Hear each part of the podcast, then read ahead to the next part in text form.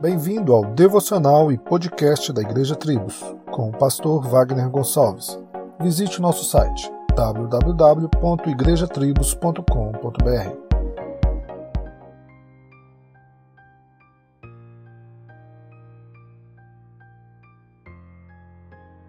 A maioria de nós diria ao nosso próximo que Deus é bom, após uma queixa, reclamação ou situações adversas da vida mas nossas murmurações de insatisfação são uma contradição com aquilo que dizemos crer.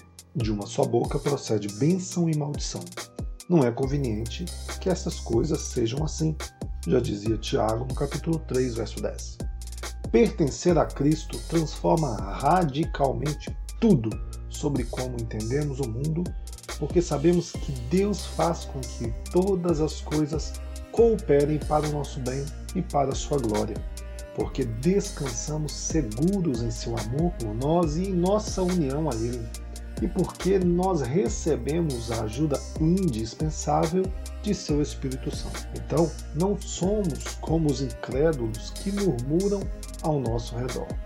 Deus é bom.